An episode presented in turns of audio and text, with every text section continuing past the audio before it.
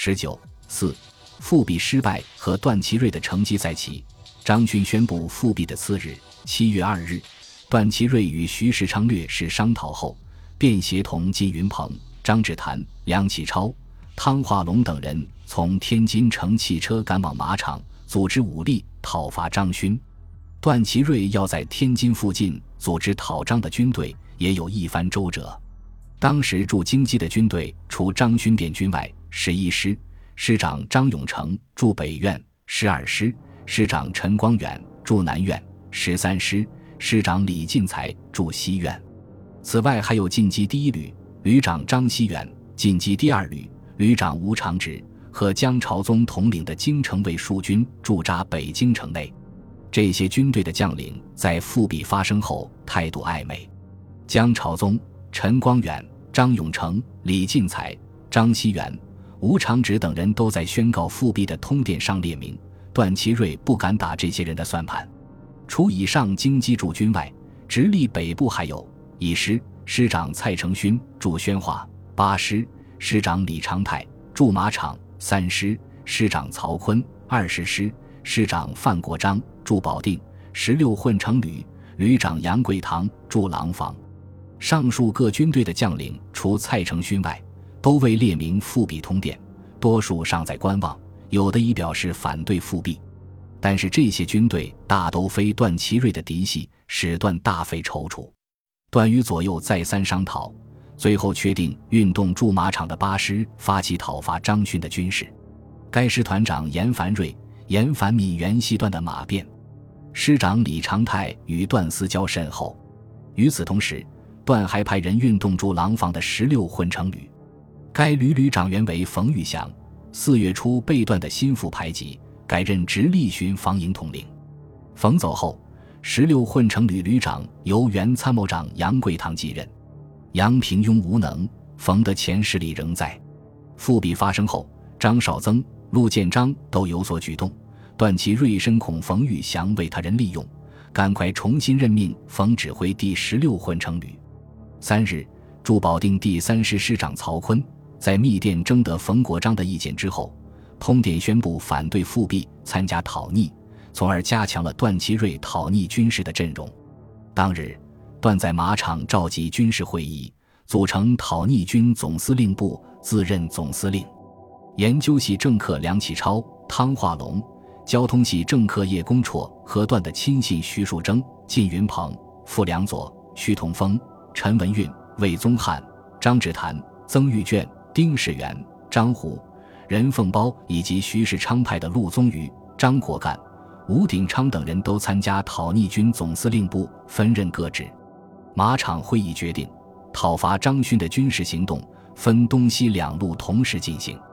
西路由曹锟任司令，率三师、二十师沿京汉路北上；东路由段芝贵任司令。渡八师和十六混成旅集合于廊坊，然后沿京津铁路西进。次日，段祺瑞、冯国璋联名通电，列举张勋等人破坏民国的八大罪状，宣布讨伐。同日，八师自马场誓师出发，经天津赴洛伐、廊坊，讨伐张勋的军事自七月五日开始。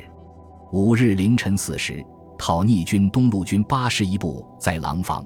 万庄之间与汴军首次接战，汴军无备，稍事抵抗，即退往丰台。讨逆军追至黄村（今大兴县城）以北。同日，西路军三师也乘火车北上，占领涿州、良乡，直抵卢沟桥。六日，讨逆军东路冯玉祥部也参加战斗，与八师王汝勤部合兵，追击汴军至丰台以东。同日。由南苑航空学校组成的讨逆航空队轰炸了丰台汴军的阵地。七日，讨逆军攻丰台东路先发起，汴军正在抵抗之际，西路会同新加入讨逆阵营的十二师陈光远部自西发起攻击，汴军不知向西北逃窜。原依附张勋的进击第二旅吴长直部在战场上倒戈。正午，讨逆军完全占领丰台。据曹锟报告，此役汴军仅死数十名，我军人马亦无损伤，可见战斗并不激烈。同日，西路三师吴佩俘旅占领斜寨、跑马场等地。自此，北京城东南要隘均为讨逆军控制，汴军只得紧闭城门，龟缩在北京城内。与进攻丰台同时，讨逆军航空队轰炸了北京城内汴军营地和清宫，投下的三枚炸弹，两枚落在宫内，炸伤轿夫一名，使汴军人人自危，惶惶不安。清使不得已。才出面托日本公使林泉助函劝段祺瑞停止轰炸。叶公绰出任讨逆军司令部交通处长，对讨逆战事顺利展开作用颇大。经他运动，京奉、金浦、京汉三路局将大批客货车皮集中于天津和保定，在讨逆军北上，同时又将徐州附近各车段的空车皮完全调走。使徐兖地区的汴军不能北上增援张勋，研究系的重要成员几乎全体出动，为段祺瑞出谋划策，摇旗呐喊。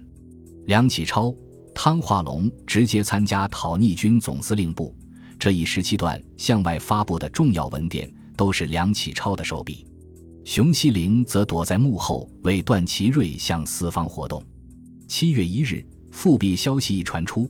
熊吉致电上海赵凤昌，要他疏通国民党人与段祺瑞素世嫌怨，联合起来反对张勋，万不可于北军范围内发起革命军，恐北方将领为有萧墙之祸，反致团结一气，投入复辟漩涡。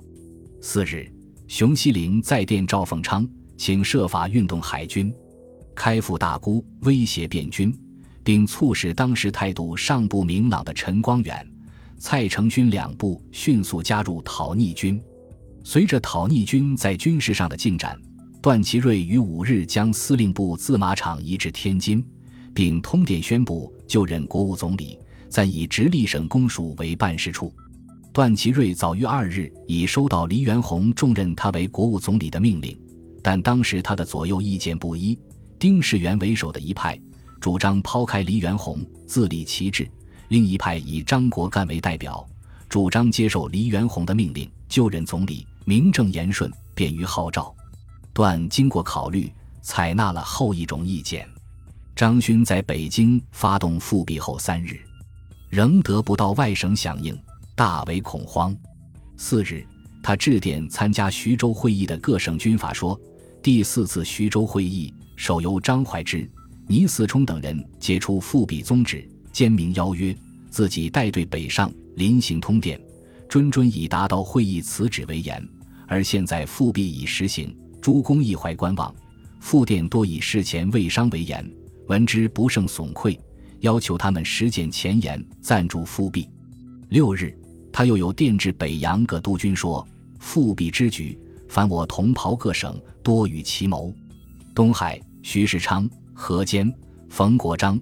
由深赞许，信使往返，具有可争。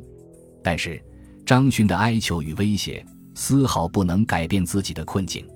没有一个北洋同袍肯于此时为张解围，而原来副张的孟庆远、王丕焕等人见势不好，也都倒戈。随着汴军的接连失利，龟缩在北京城内的复辟集团也动摇瓦解。当日鼓吹复辟最甚的张振芳等人争相外逃。九日，张振芳和雷震春在丰台车站被讨逆军查获。同日，冯德林亦在天津车站被拘获。张勋见大势已去，只得一面向韦清廷提出辞职，一面央请北京公使团出面调停。八日，溥仪发布所谓谕旨，准张勋辞去内阁议政大臣即直隶总督兼北洋大臣职务，内阁政务暂由王士贞妥善办理。似徐世昌来京，再会同筹商善后办法。经徐世昌斡旋，段祺瑞派出讨逆军的交涉处长刘崇杰入京，与各国使团接洽。刘崇杰代表段向张勋提出了实行停战的三个最低条件：一、取消复辟；二、保全清室优待条件；三、在京定武军立即解除武装。但张勋还企图带兵退归徐州老巢。不肯解散变军，谈判破裂。十一日晚，讨逆军通知外交使团，和平解决已无可能，但军事行动将竭力设法限制在不危及在京外国人的范围。继陈光远之后，十一师张永成部也参加讨逆军事，与十二师组成讨逆军中路，由陈光远任司令。东路、西路和中路讨逆军即达十八旅五万七千余人。十二日拂晓，讨逆军分三路向北京城内的汴军发起总攻。东路军八师和十六混成旅自称南京永定门直取天坛，西路军三师自称西占领张仪门，中路军十一师、十二师占领了朝阳门。当时，汴军分两处设防，城外统领李少臣率步兵六营守天坛，城内统领苏锡林率一营卫队、一营炮兵和两营步兵驻守汴军大本营南河沿地区。当时，汴军在南河沿张勋宅周围设防，南起前门，沿东华门向北，一直到景山、北海、西四牌楼一线。讨逆军发起进攻后，天坛汴军稍作抵抗，经段之鬼许以缴械投降，不加追究，并发给三个月军饷后，即放下武器。南河沿地区直至中午才结束战斗。初时，汴军是天安门城门墙坚壁后进行抵抗。讨逆军无法前进，直至十一时，讨逆军炮轰张宅，张勋使在外国人保护下逃往荷兰使馆，苏锡林缴械投降，这场讨逆战争也就到此结束。张勋的复辟丑剧只经历短暂的十日，即以彻底失败而告终。段祺瑞能如此迅速地平息变军的抵抗，与日本帝国主义的支持是分不开的。如前所述。寺内正义的心腹西园圭三，于六七两月间一直潜伏于天津，未断出谋划策。在战争紧急关头，日本在华的金融机关及时向段提供了大笔军费。七月十二日，直隶财政厅长汪士元以补助直隶金融费用为名，在天津向日本三菱洋行借款一百万日金，这笔钱实际上完全充作讨逆军的军费。同日。讨逆军东路司令段之贵通过日本公使林泉柱向日本正金银行借款八万银元，用来收买驻守天坛的汴军。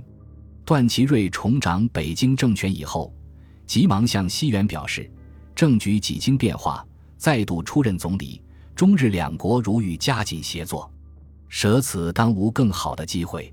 此后，皖系军阀便有恃无恐地加深与日本帝国主义的勾结。七月六日，冯国璋在南京宣布就任代理大总统，同日下令将李经羲免职，正式任命段祺瑞为国务总理。段祺瑞私下早已开始阻隔的活动。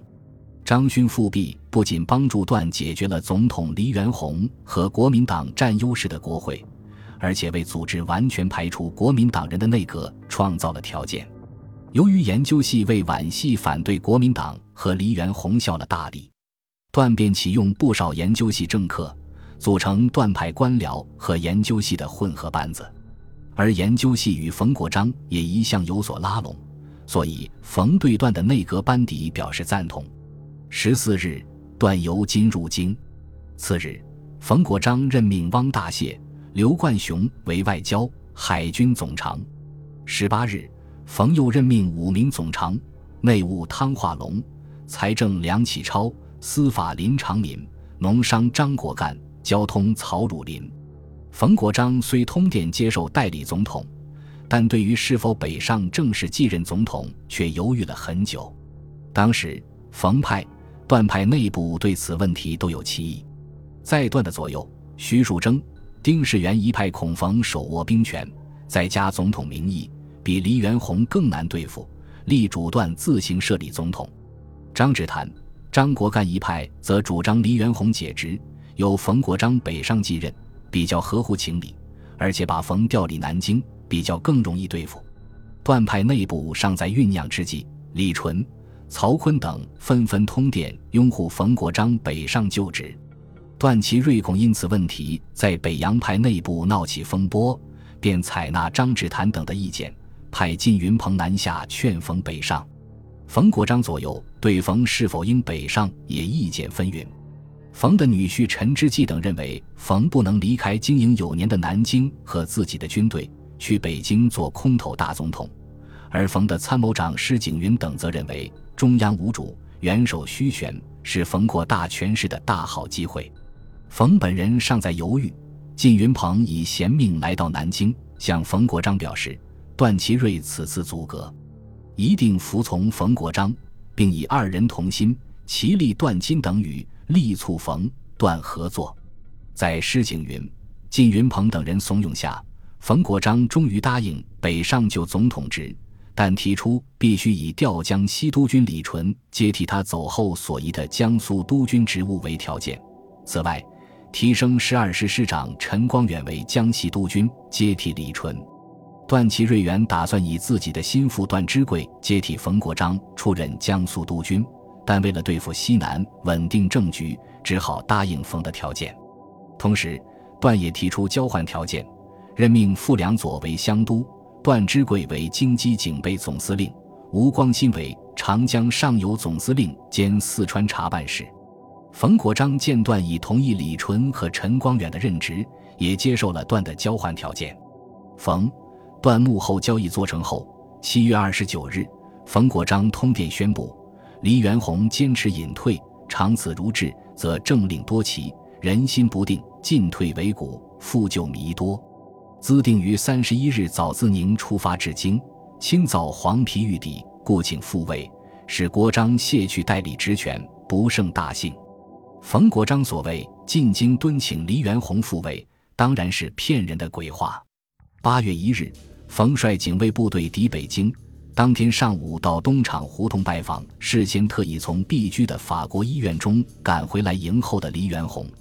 二人见面后，冯假意劝黎复位，黎当然明白冯的用意，坚决拒绝。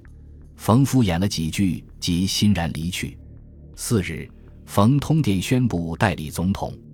北京政府表面上在冯段合作的新体制下重新组成了，但是。这一体制仍是脆弱的，冯段之间存在着不可调和的利害冲突，实际上处于对立的地位。冯国璋上台前，二人在用人与地盘上的讨价还价，已为新的府院之争埋下了伏线。张勋复辟平定之后，对德国宣战一事再度提上了议事日程。这一次，由于再不存在国会干扰的问题，因此宣战命令顺利发表。并且将宣战的范围扩大到德国的主要盟国奥地利。八月十四日，北京政府发布大总统布告，正式宣布对德奥宣战。布告声称：“我中华民国政府前以德国施行潜水艇计划，违背国际公法，危害中立国人民生命财产，曾于本年二月九日向德政府提出抗议，并声明万一抗议无效。”不得已将与德国断绝外交关系等语，不意抗议之后，其潜水艇计划曾不少变，中立国之船只，交战国之商船，横被轰毁，日增其数。遂于三月十四日向德政府宣告断绝外交关系，并将经过情形宣示中外。乃自断交以后，历时五月，潜艇之攻击如故，非特德国而已。即与德国取同一政策之奥国，亦始终未改其度，既卑公法，复伤害无人民，我政府则善之身心，致使时已绝望。源自中华民国六年八月十四日上午十时起，对德国、奥国宣告立于战争地位。所有以前我国与德、奥两国订立之条约及其他国际条款、国际协议，属于中德、中奥之关系者。悉依据国际公法及惯例，一律废止。该布告由段祺瑞及各部总长汪大燮、汤化龙、梁启超、刘冠雄、林长民、范元濂、张国干、曹汝霖联名附属发表。是日，外交部召回各协约国、中立国驻华公使以及德国驻京代表。中德断交后，德国委派一名代表照看在华利益奥地利驻华公使。通告中国对德奥宣战，美、英、法、日、意、俄等国公使当即赴韩外交部，对中国参战表示欢迎。然而，奥地利公使则在复函中声明，此项宣战，本公使以为违背宪法，当视为无效。该案离前大总统之高明意见，此项宣战之举，应由国会两院同意赞成，方可实行。外交部认为，中奥以为敌国，不能接受这一公文，当即将公文退还奥地利公使。其实，由于段祺瑞根本不愿恢复旧国会。因此，宣战案也无法提交国会。该宣战案是在一年之后，仅仅于战争结束前数日，才为安抚国会通过。第一次世界大战后来以协约国胜利、德国战败而告终，中国自然也挺居于战胜国之列。段祺瑞因对德宣战有功而捞取了一笔政治资本。宣布对德宣战后，段祺瑞为了进一步控制军队，并筹建自己的嫡系武装。以便同南方作战，消灭异己，便以参战为名，于一九一八年三月一日成立了参战督办处，由他的心腹干将靳云鹏任处长，后又由段亲自任处长，故当时人称段督办。